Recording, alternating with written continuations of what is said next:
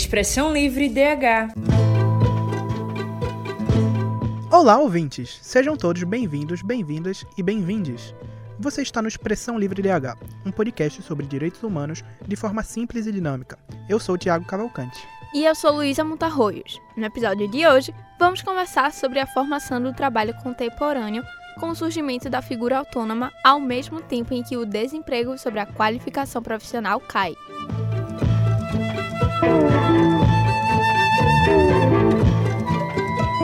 Com as novas tecnologias e o impacto causado pela pandemia, vimos crescer o trabalho autônomo com a inflação e o desemprego alcançando altos índices. Essa problemática passa também pela baixa remuneração e falta do acesso adequado aos direitos trabalhistas no Brasil, uma luta que vem de séculos. Em 1930, à medida que a industrialização ocorria, o povo começou a ganhar seus primeiros direitos, com essencial trabalho no governo Vargas. Ao longo do tempo, houve altos e baixos dependendo do governo em vigência, e agora não é diferente.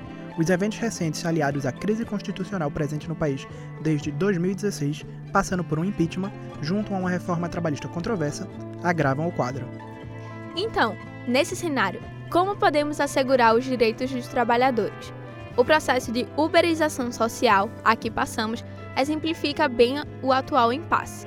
As empresas retomam as bases de trabalho já existentes dando uma falsa sensação de prosperidade e lucros ao seu empregado, agora colocando como sócio. Esse evento vem ganhando contornos e foi uma das pautas da corrida eleitoral de 2022. As possíveis regulações dos aplicativos assegurando os direitos trabalhistas geram tumulto, principalmente para os acionistas. A Uber, por exemplo, já parou suas atividades em locais que fizeram regulação e manteve em outros, dependendo do tamanho da população. Já para os motoristas, muitos realmente preferem fazer seus próprios horários e ganhar mais. Porém, não é a realidade de todos. Entregadores de comida, por exemplo, sofrem muitos acidentes, além de ganharem taxas mínimas pela entrega, preferindo a regulação. Outro ponto a ser discutido é o aumento dos valores pagos, principalmente pelos usuários das plataformas. Em uma corrida de Uber ou entrega de iFood, por causa da divisão de lucros entre empresa, afiliados e a possível regulação. Ainda sobre autonomia, é fato que, após a pandemia, o número de trabalhadores autônomos bateu recorde, passando de 24 para 25 milhões de 2019 para 2022. Mas, mesmo com o aumento, o rendimento caiu para 3%, sendo menor em cinco anos, de acordo com o IBGE. A Constituição Federal de 1988, em seu artigo 7, regulariza a situação dos trabalhadores, assegurando seguro-desemprego, 13º, fundo de garantia, salário mínimo, reajuste de acordo com o piso salarial de cada área, hora extra, férias, doenças e outros direitos. Já a Declaração Universal dos Direitos Humanos, em seu artigo 23, diz que todo ser humano tem direito ao trabalho, à livre escolha de emprego, a condições justas e favoráveis de trabalho, a proteção contra o desemprego e uma remuneração justa que lhe assegure dignidade. Bom, dito tudo isto, vamos acompanhar a reportagem especial feita por Yasmin Moraes que vai relatar a relação da autonomia atual com a alta do desemprego e a perda dos direitos trabalhistas. Solta aí, produção. O mercado de trabalho brasileiro vem passando por transformações. E com a chegada dessas novas formas de trabalho, a maneira autônoma acaba sendo a única fonte de renda para fugir do desemprego. Edivaldo Gomes da Silva é trabalhador autônomo e presidente do Sindicato dos Trabalhadores Independentes. Ele explica a principal causa pela qual ele luta ele faz seu papel de lutar pela causa e buscar uma alternativa, um, um padrão, uma organização. O Sintraço é isso, ele negocia para organizar os trabalhadores. E vem lutando pela causa sociais, né? Trabalho, é direito, que não é fácil não lutar contra o poder público não. No começo foi difícil, né? Foi difícil porque a gente foi ameaçado, a gente foi perseguido.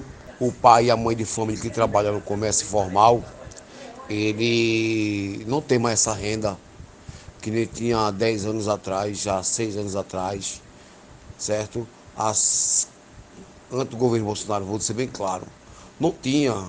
É, hoje ele está vivendo com menos salário mínimo, certo? Porque acabou a economia do Brasil. Quer dizer, hoje não existe mais o ambulante trabalhador um barraqueiro, seja qual for informal, ele vive bem. Ele vive para comer hoje e amanhã lutar de novo. E só devendo a todos, né? Porque não tem como pagar as suas contas. Fernanda Tenório, de 33 anos, trabalha de forma autônoma como artesã há oito anos. Ela relata como foi o momento da pandemia dentro de casa e se virando do jeito que deu. foi um pouco difícil no começo, né, para se acostumar, porque não podia ir para a rua vender e a gente vive de feira, né, vendendo na rua. Então a gente teve que ir para o digital, enviar, pegar encomenda, tudo no digital. Só no começo deste ano, a quantidade de trabalhadores autônomos chegou a 25 milhões, número que parece estar aumentando cada vez mais, assim como a quantidade de desempregados do Brasil.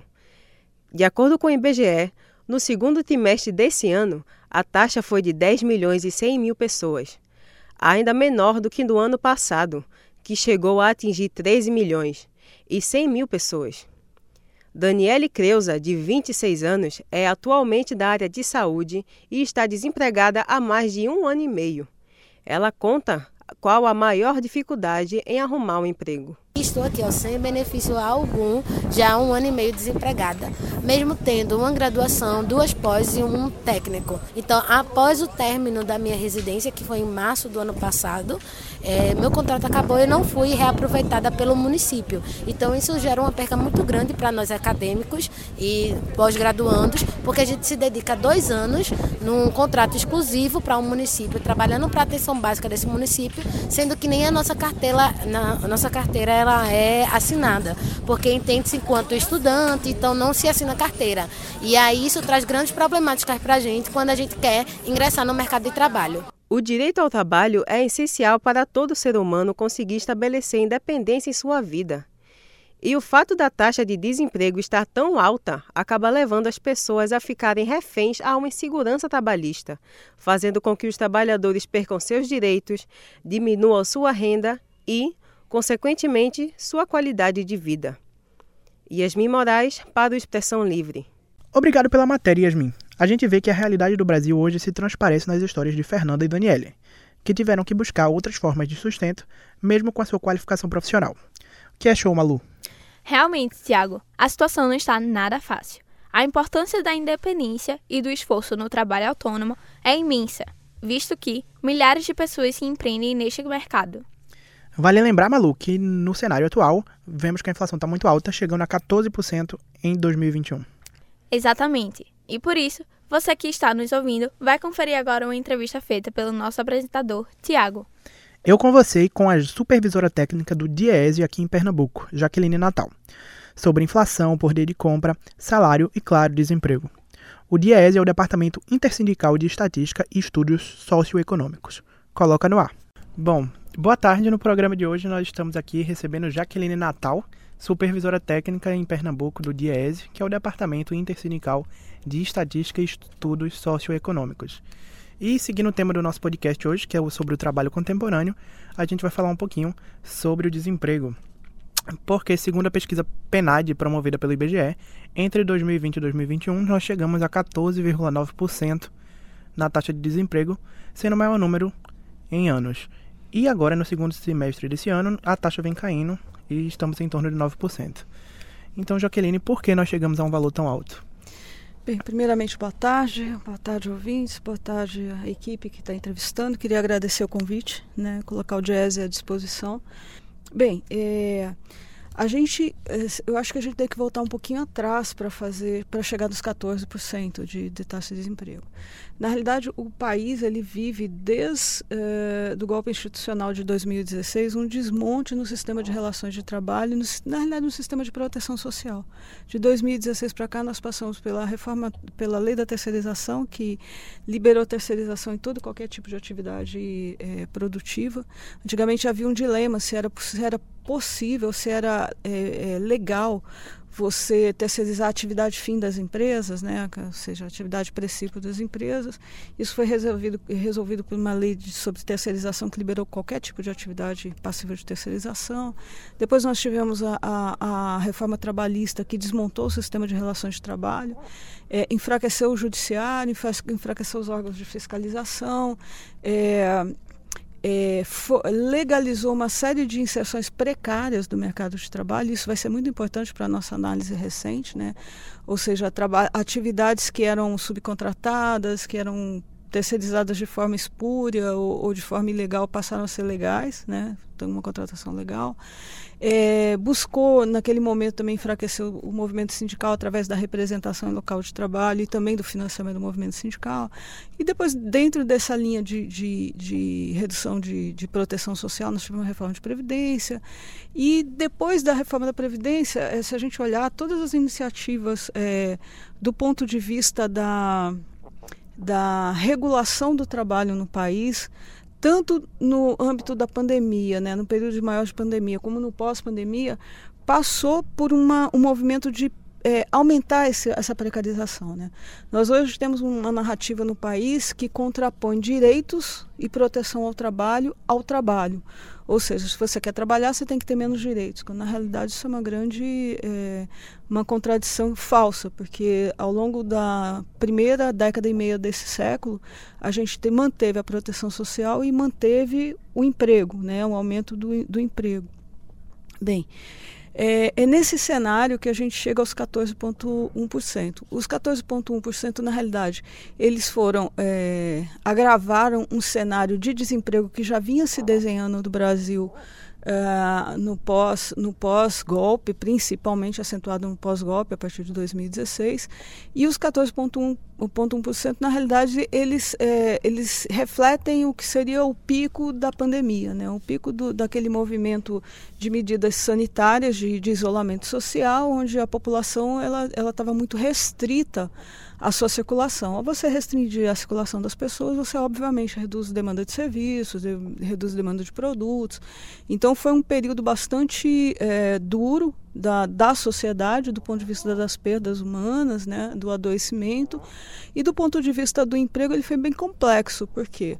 Porque é, ele aumentou o desemprego, por um lado, e, por outro lado, uma série de, de, de eh, um conjunto da população mais pobre, principalmente a, população que vive em, vive em situação de trabalho autônomo, autônomo para o público, uma parte dela eh, não ia trabalhar porque não tinha público para comprar seus produtos, né? E uma outra parte simplesmente foi para a rua para trabalhar e, e, inclusive, colocar em risco a sua situação.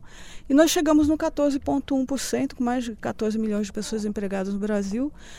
É, esse é um número nacional, Tiago, e é importante ressaltar isso, porque quando a gente olha para os números, por exemplo, de Pernambuco, a taxa de desemprego aqui chegou a quase 22%. Então, nós, nós tivemos no auge da pandemia quase, é, quase um quarto da nossa população em situação de desemprego. Então, a média nacional fica em 14,1%, mas as, regionalmente o Nordeste, e aí em especial a Bahia e Pernambuco, sofrendo bastante com esse processo.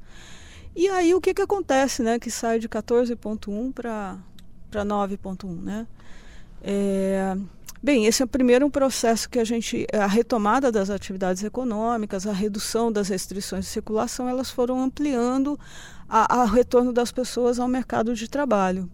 É, e aí uh, teve um papel muito forte nesse aspecto a questão da vacinação, né?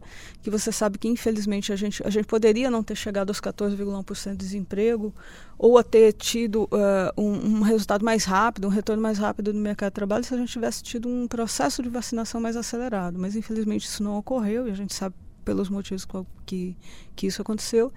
E aí nós voltamos a uma nova normalidade no mercado de trabalho, onde a taxa de desemprego ela é menor 9,1%, nós estamos falando algo em torno de 10 milhões de pessoas. É, em Pernambuco, essa taxa de desemprego ela continua acima da média nacional, com 13,6%. Né? Nós temos em, em Pernambuco algo em torno de 570, 580 mil pessoas desempregadas. Né? É, no, na média nacional, é, em torno de 10 milhões, um número bem inferior a, a períodos passados. Mas há alguns elementos que um pouco circunscreve essa recuperação e coloca algum, algumas, alguns poréns nesse processo de, de recuperação. E nessa questão do trabalho autônomo, como é que você avalia esse dilema aí da precarização ao mesmo tempo que vem se intensificando esse, essa modalidade, principalmente por conta do meio digital? Olha, é, é, eu acho que a gente tem que olhar um, com mais foco essa questão do trabalho autônomo. A gente tem um, por exemplo, se a gente olhar a nossa região, nossa região é uma referência uh, nacional do ponto de vista do polo de tecnologia. E, e aí você olhar essa, essa região desse ponto de vista, é, com as ocupações é, de alta qualificação, é, é um, um olhar é, o, o, autônomo como um todo que está que tá aumentando no mercado de trabalho não necessariamente é um autônomo que está que tá plugado nessa, nessa ponta da tecnologia. Na verdade, quando a gente chama de autônomo, nós estamos colocando é, todo e qualquer tipo de, de inserção no mundo do trabalho que não, te, não passe, por exemplo, uma relação de assalariamento.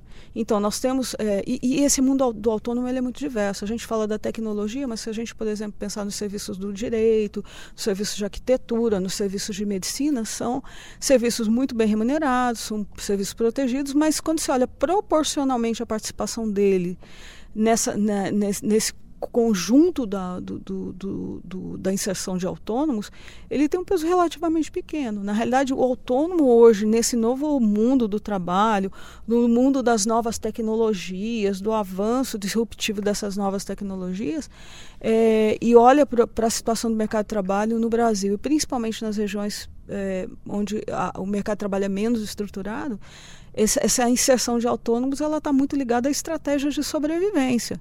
Então, por exemplo, a gente tem a construção do discurso do empreendedorismo. Empreendedorismo ele tem um conceito de inovação, um conceito completamente diferente de eu vou ser empreendedor e eu vou viver de vender algum produto que eu tenho uma concorrência enorme de pessoas vivendo daquele produto. Ali não é um empreendedorismo, é uma estratégia uma estratégia normalmente de sobrevivência. O empreendedorismo, por exemplo, ele está muito mais ligado à pesquisa, à inovação, a novas formas de organização, nova, novas, novos produtos, diferenciação de produtos. E o que a gente tem visto é, às vezes você tem, num primeiro momento, o movimento do empreendedorismo, uma coisa nova, mas, esse, mas você tem uma sequência de pessoas entrando naquele mercado que já não são mais as empreendedores, elas estão entrando naquele mercado competindo com quem primeiro é, propôs aquela ideia, propôs aquele produto. Né? Então você tem algumas questões que estão colocadas. E, e, quando isso acontece, na realidade o que acontece, o, o, efeito disso é que você tem, você vai, vai aumentando o número de pessoas naquele nicho de mercado e você vai re, reduzindo remuneração, reduzindo retorno e por aí vai. Bom, vamos falar um pouquinho agora sobre a questão do poder de compra, porque a taxa inflacionária no Brasil está alta. A gente chegou aí a 10% né, no, no ano passado. É, no acumulado dos últimos 12 meses, nós estamos aí numa faixa de 8%, porque teve uma queda e uma pesquisa recente do IPCA, que é o Índice de Preço Oficial por País, que foi divulgada na semana passada, mostrou que nós estamos em sexto lugar no grupo G20, sendo o sexto menor em relação a países como Estados Unidos, Alemanha na Europa, que está enfrentando a questão da guerra. Porém, a gente sabe que não condiz com a realidade brasileira, por isso que as pessoas estão sentindo muita inflação por conta da baixa remuneração. Então, o maior problema do Brasil hoje é a baixa remuneração? Olha, esse é, esse é estruturalmente, historicamente, um dilema, é uma luta é, é, grande do movimento sindical na defesa da remuneração e na ampliação da remuneração no país. Mesmo em momentos em que você teve aumento de produtividade, a remuneração média ela teve muita dificuldade de acompanhar esses aumentos de produtividade na economia. E essa questão da inflação, ela é, é, ela é bem interessante, porque nós vivemos um momento de quase 10 meses de inflação acima de dois dígitos, né, num período recente. Nos últimos meses, nós estamos vivendo um momento de deflação, e essa deflação tem sido puxada fundamentalmente pela redução do preço dos combustíveis. É, quando a gente desagrega o índice né, pelos seus grupos, habitação, transporte, alimentação, a gente observa que os grupos que têm maior peso relativo na população de baixa renda, principalmente alimentação, ele não tem tido deflação. Então, isso, é, isso nos traz a percepção de que há um certo. Eu tenho ouvido isso muito nas campanhas salariais, há um certo engodo nesse, nesse índice. Mas, na realidade, ele, ele, na sua média, ele tem refluído né, recentemente. Uh, o índice acumulado de até 31 de agosto, em 12 meses, é de 8,83, quando em julho era acima de 10%. Então, ele tem refluído principalmente pela questão dos combustíveis. Mas a per nossa percepção, enquanto classe trabalhadora, enquanto baixa remuneração, que é uma característica do nosso país, infelizmente, é de que a, a, inflação de fato é muito, muito maior. Por quê? Porque o peso relativo dos produtos que continuam no ritmo de aumento maior, o peso relativo desses produtos no nosso orçamento é muito maior. Então essa percepção de empobrecimento ela é muito grande, por um lado pela inflação, por outro lado porque os salários estão caindo. O próprio dado do Ministério do Trabalho do ponto de vista de, de contratação tem mostrado que os, os, o, o, na média nacional o salário de contratação em, dois, em maio de 2022 ele é 5% menor do que o salário de contratação em maio de 2021. Então há um ajuste é, muito forte é, do ponto de vista do, da remuneração do mercado de trabalho. Isso reflete no empobrecimento das pessoas. A inflação associada a essa redução da renda tem um efeito social muito pesado. A gente tem visto, por exemplo, os dados de insegurança alimentar e fome no país. Nós estamos falando que 40% dos domicílios no país vivem em situação de segurança alimentar. São 125 milhões de pessoas que fazem uma refeição num momento e não sabem como e quando vai ser a sua próxima refeição. 33 milhões de pessoas passando fome. E isso é resultado dessa precarização, isso é resultado desse empobrecimento, do aumento do custo de vida e, e dentre outros elementos. E para a gente finalizar, em meio a esse cenário agora político, qual a expectativa até o final do ano aí para essas taxas de desemprego e inflação? Olha, é, eu queria só adicionar um elemento importante nessa história. É, o retorno presencial das atividades, o processo de vacinação, as políticas de transferência de renda também foram importantes para não, não, você não criar um, um cenário absolutamente catastrófico. Nesse segundo semestre, nós temos uma política temporária de, de, de auxílio Uh, até dezembro de 600 reais, que deve ter um impacto aí, isso tem impacto na demanda. É, fora isso, é, tem uma influência, por exemplo, da antecipação do pagamento do 13º dos aposentados e pensionistas do INSS, que injetou dinheiro na economia. Nós estamos num processo eleitoral muito acirrado e esse acirramento ele se, se traduz em, em prestações de serviços precários na sua inserção, mas as pessoas estão conseguindo fazer um bico, não sei o que, isso joga dinheiro na economia e isso, de certa forma, mobiliza a economia. É, a gente tem uma expectativa de crescimento econômico para esse ano de 2,3%, é bem melhor do que o do começo do ano, é menor do que a média da América Latina, que é de 2,7%, mas é uma, uma, perspectiva de um cenário é, melhor do que era o começo do ano, por conta desse conjunto de, de, de eventos. No entanto, assim, quando a gente olha, são eventos temporários. Por exemplo, o 13 terceiro que entrou agora no meio do ano dos aposentados e pensionistas, ele não vai se repetir, pelo contrário, ele vai reduzir o 13 terceiro final do ano. Então, as atividades de final de ano, a gente já viu isso ano passado, elas têm um impulso menor do ponto de vista de renda. Né? A, a, eleição, ela termina, né? espero, ela termina agora e depois você começa um outro projeto político que, ou, ou não, né? que vai se estabelecer. Então, ah, os efeitos e impactos sobre o mercado de trabalho hoje são efeitos e impactos relativamente temporários. Bom, Jaqueline, obrigado pela sua participação no nosso programa hoje e a gente continua com a expressão livre. Que entrevista massa! Como vimos na fala final de Jaqueline, o cenário político interno e externo do país está influenciando muito na nossa economia. Verdade, Malu. Por isso mesmo que a expectativa para os próximos meses é misteriosa. Precisamos resolver o problema do desemprego e inflação no Brasil, mas também ficar de olho no conflito de guerra que está posto no planeta. E o que este tema tem a ver com os direitos humanos? Vamos ouvir o advogado, cientista político e professor Manuel Moraes, coordenador da Cátedra Unesco Unicap de Direitos Humanos, Dom Helder Câmara. Ele vai ajudar a gente nisso. É o quadro Dialogando. Manuel vai aprofundar para a gente essa discussão sobre desemprego, pessoa autônoma, direitos trabalhistas e explicar como a desindustrialização faz parte desse processo. Pode soltar!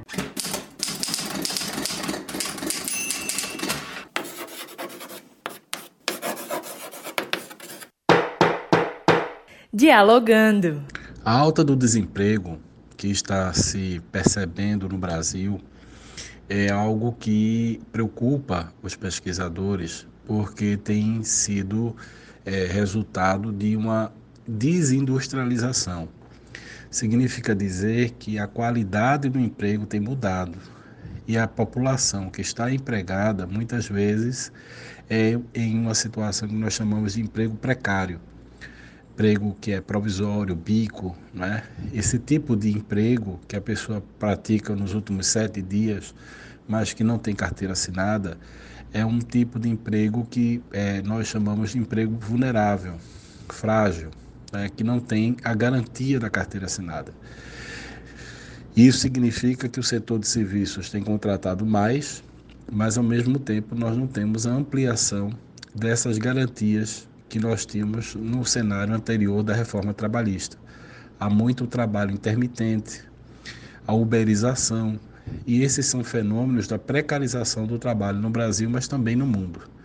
Esse fenômeno passa pelo neoliberalismo e se articula no Brasil a partir de uma extrema-direita que esteve no poder e que a perspectiva de um novo governo, é, digamos, mais social-democrata, possa reverter alguns dos elementos é, estruturantes dessa tendência. Ainda é cedo para dizer se nós vamos conseguir, a curto prazo, fazer essa reversão, mas certamente a depender do desenvolvimento da economia e da indústria nos próximos anos, é, nós podemos ter uma tendência de queda do desemprego. Eu acredito muito na possibilidade de um desenvolvimento ecológico, ecologicamente sustentável. Possibilidade de você ampliar a política de é, sequestro de carbono, ampliando o processo de reflorestamento e produzindo a economia verde. Acho que essa é uma tendência em que o mundo tende a financiar o Brasil. E o Brasil tem grandes chances de zerar a sua emissão de carbono. Essa perspectiva é real economicamente viável e pode ter no novo governo, talvez, é, uma nova perspectiva de desenvolvimento para o Brasil. Um desenvolvimento que tenha a natureza como centro das suas políticas sociais. Essa é a grande expectativa, a grande aposta para o futuro. Que legal essa fala de Manuel. Realmente a gente anda vendo esse processo de transformação na questão trabalhista. A qualificação profissional cai e as pessoas se veem obrigadas a fazer bicos para ter o seu sustento. Fora que as pessoas acabam também perdendo seus direitos e, ainda que se dediquem aos estudos para conseguir uma estabilidade no futuro, entram em um mercado de trabalho instável. E agora vamos receber a jornalista, professora e educomunicadora Andréa Trigueiro. É a hora da coluna Beabá da Mídia. Isso mesmo, Tiago. Vamos conversar sobre como a mídia noticia os eventos ligados ao mundo trabalhista. Malu, será que as políticas internas de empresas de mídia tradicional exploram seus funcionários? Vamos descobrir isso agora. Oi, Andréa. Oi, gente, tudo bem? Tudo, tudo. E com você? Tudo tranquilo, um prazer estar aqui conversando com vocês. Prazer é nosso. E hoje a gente está nesse tema sobre o trabalho contemporâneo aqui no nosso Expressão Livre.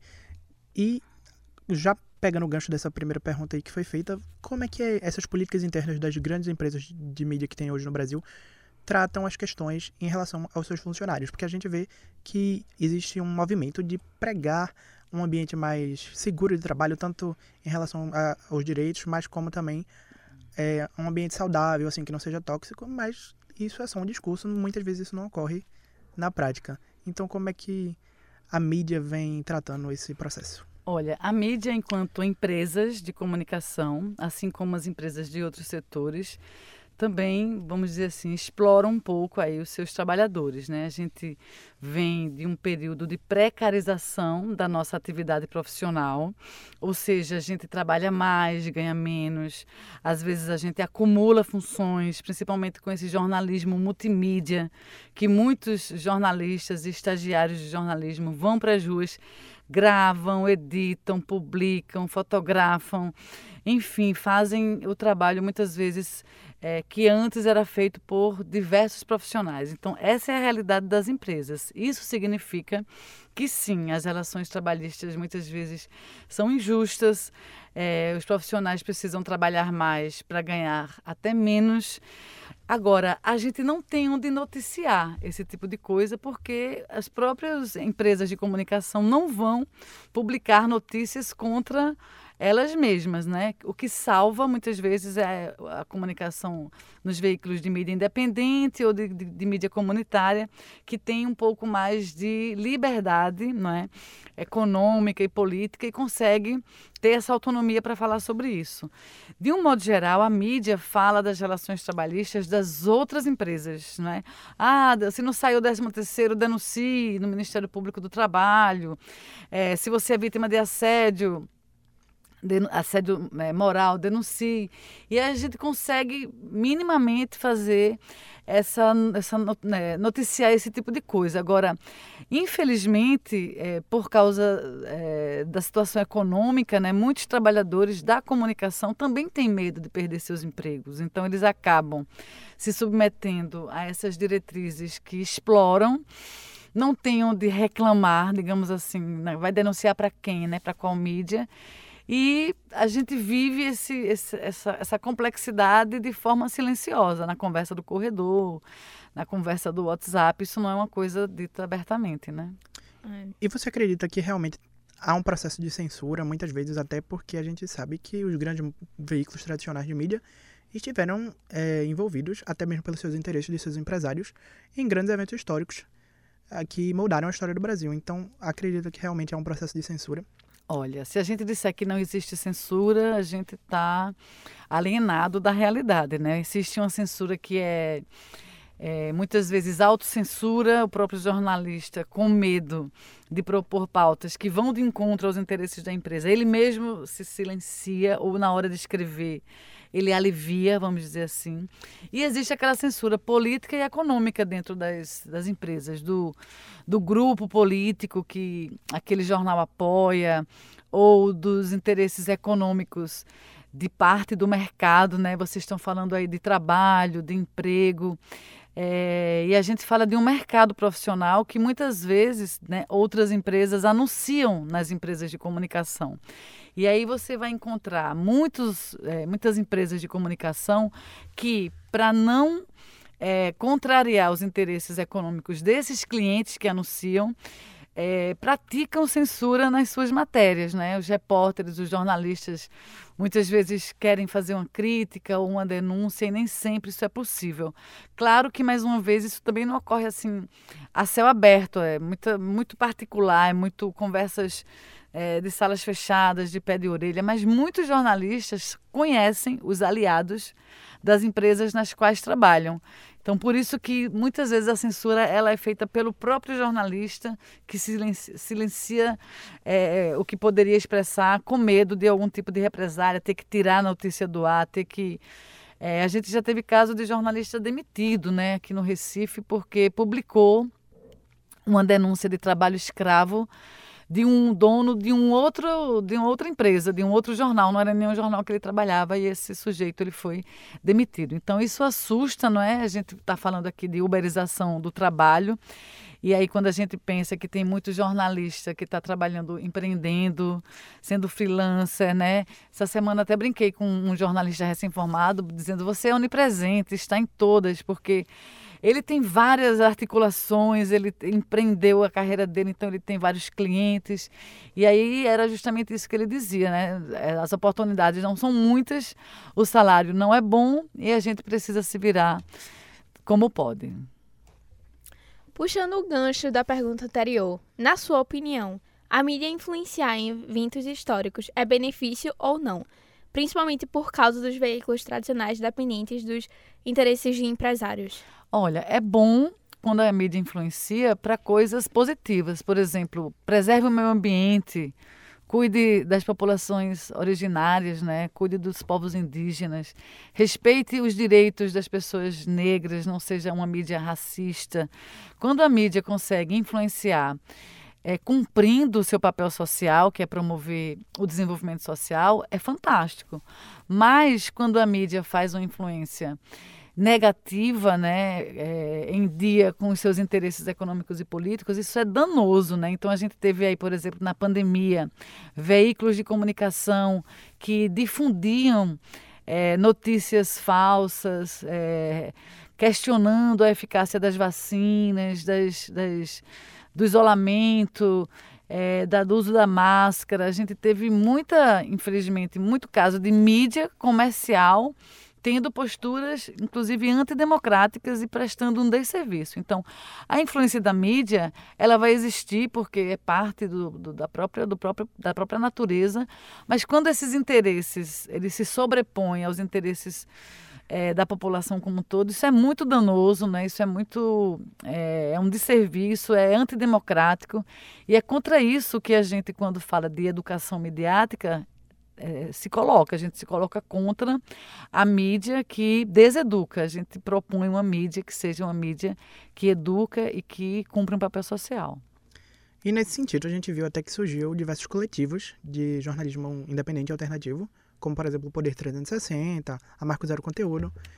Então, André, você acredita que realmente é por toda essa situação que a gente está nesse cenário, é necessário realmente essa resistência? Olha, ela é muito necessária, eu acho que ela é uma questão de sobrevivência da democracia mesmo, né? Porque se a gente levar em conta que no Brasil os principais meios de comunicação, eles são das mesmas pessoas de um grupo pequeno de sete famílias que dominam os meios de comunicação no Brasil, significa dizer que a gente tem nos meios de comunicação tradicional a versão de apenas sete grupos, quando a nossa sociedade é muito, muito mais diversa e plural do que isso. E levando em conta que esses grupos, alguns se alinham com os outros. Né? Então, quando a gente tem uma mídia independente, uma mídia comunitária, que foge a esse modelo, a gente tem a possibilidade de ouvir outras versões, outras narrativas, outras visões sobre o mesmo episódio, sobre o mesmo fato. E isso sim é, demonstra a saúde da, da nossa democracia. Quando a mídia é democrática, a democracia ela é saudável. E esses coletivos, essa mídia independente tem conseguido pautar e abordar de formas diferentes diversos temas que são interessantes para a gente enquanto sociedade e que é, não são tocados, não são é, discutidos na mídia tradicional. Então é sim uma resistência necessária. É, até a gente como jornalista deve ouvir as diferentes possibilidades das versões e a sociedade como um todo precisa também que essa mídia traga essas diferentes versões, porque, mais uma vez, somos diversos e plurais e não é justo que apenas um grupo possa ter acesso a essa expressão e outros sejam silenciados.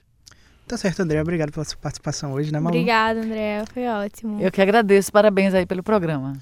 Bom, e seguindo aqui com a Expressão Livre de hoje, nós vamos agora às dicas de cultura. O historiador e estudante de jornalismo Marcelo Dantas preparou para gente um panorama sobre é, a, essa relação do trabalho e a cultura fonográfica. Dentre eles, tem o podcast da Mulher da Casa Abandonada, que ficou muito famoso esse ano na Folha de São Paulo. Isso é, repercutiu bastante pelas redes, até porque era um caso que já foi repercutido pela mídia, é, passou em jornais, sabe? E atualmente eles trouxeram de novo. Foi o podcast da Folha de São Paulo, não foi? Isso. E aí muita gente se interessou pelo caso, até porque muitas pessoas também não conheciam. Inclusive, repercutiu tanto que as pessoas iam literalmente na frente da casa da mulher para ver como estava é, andando esse caso, né? Então, vamos ouvir o Culturalidade dessa semana. Pode soltar.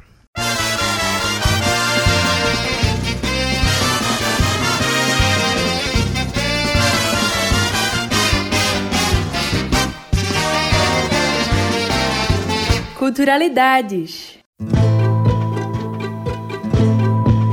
Olá, ouvintes. Eu sou Marcelo Dantas e esse é o Culturalidades. Hoje vamos conversar sobre um filme e um podcast que vão nos auxiliar no debate sobre desemprego, a partir de outras dimensões do mundo do trabalho. Com o título A Mulher da Casa Abandonada, você pode até pensar que é sobre algo macabro, com fantasmas e tudo mais. Aí você vai estar meio certo.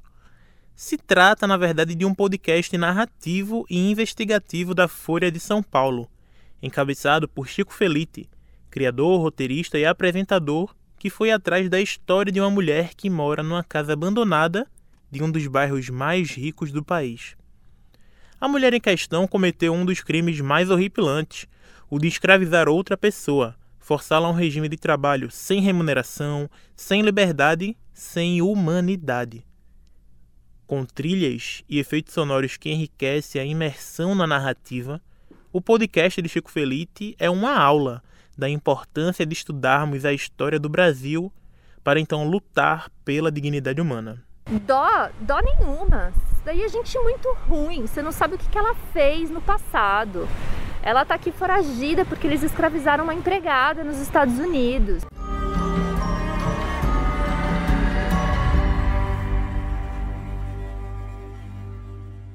2017 foi o ano em que o filme Arábia chegou aos cinemas para nos fazer acompanhar a trajetória de Cristiano, um trabalhador que percorre diferentes categorias no mundo do trabalho, todas com uma grande similaridade: a exploração da classe trabalhadora em prol do lucro. Seja na colheita de laranjas ou entre as faíscas de uma fábrica siderúrgica, os diretores do longa Afonso Shoa e João Dumans nos mostram um vazio e a sensação de abandono na relação da venda da força de trabalho. Apesar de tratar de questões concretas, de questões materiais, o filme tem o grande mérito de ainda assim ser poético e deixar a nossa consciência latejando quando sobem os créditos. Não tem dinheiro. Eu não assinei sua carteira. Se quiser reclamar, vai. Pega suas coisas, vai, mas não volta.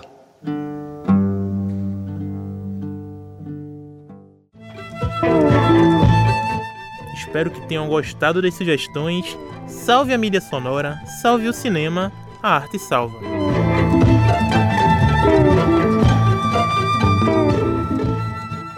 Que legal essas dicas de Marcelo, né, Malu? A cultura realmente é muito importante para o aprendizado, principalmente nessa forma de lazer. Verdade, fora que faz a gente refletir, falando sobre essa questão no trabalho. É muito bom ver produções culturais que debatam isso. E essa questão que a gente estava comentando antes de soltar o Culturalidade sobre a mulher da casa abandonada é realmente muito atual, porque remonta aí a história de uma mulher que fez trabalho escravo na atualidade. Sim, e quando a gente pensa que acabou esse assunto, né, essa pauta assim, é, vem uma notícia dessas em pleno século XXI, tipo, nos dias muito atual, assim, atuais, assim, é, impacta, né? Porque ninguém espera e muitos ficam chocados por causa disso. É isso. Bom, gente, o Expressão Livre de hoje está chegando ao fim. Este episódio foi produzido pelos alunos da disciplina de Entrevista e Edição em Radiojornalismo do curso de Jornalismo da Universidade Católica de Pernambuco. Com a apresentação de Tiago Cavalcante e Luísa Montarroios. Reportagem e redes sociais de Yasmin Moraes. Produção de Letícia Mendes, edição de Luiz Aguassan e edição técnica de Marcos Gordinho. Monitoria de Marcelo Dantas. A direção e coordenação de jornalismo é da professora Andréa Trigueiro. Nos acompanhe nas redes sociais. Corre lá no Instagram e segue o arroba Expressão Livre DH. E se você perdeu algum episódio, vai lá e faça uma maratona. Este e os demais programas estão disponíveis nas plataformas digitais. Obrigada pela audiência e até a próxima. A gente se encontra no próximo programa. Até lá.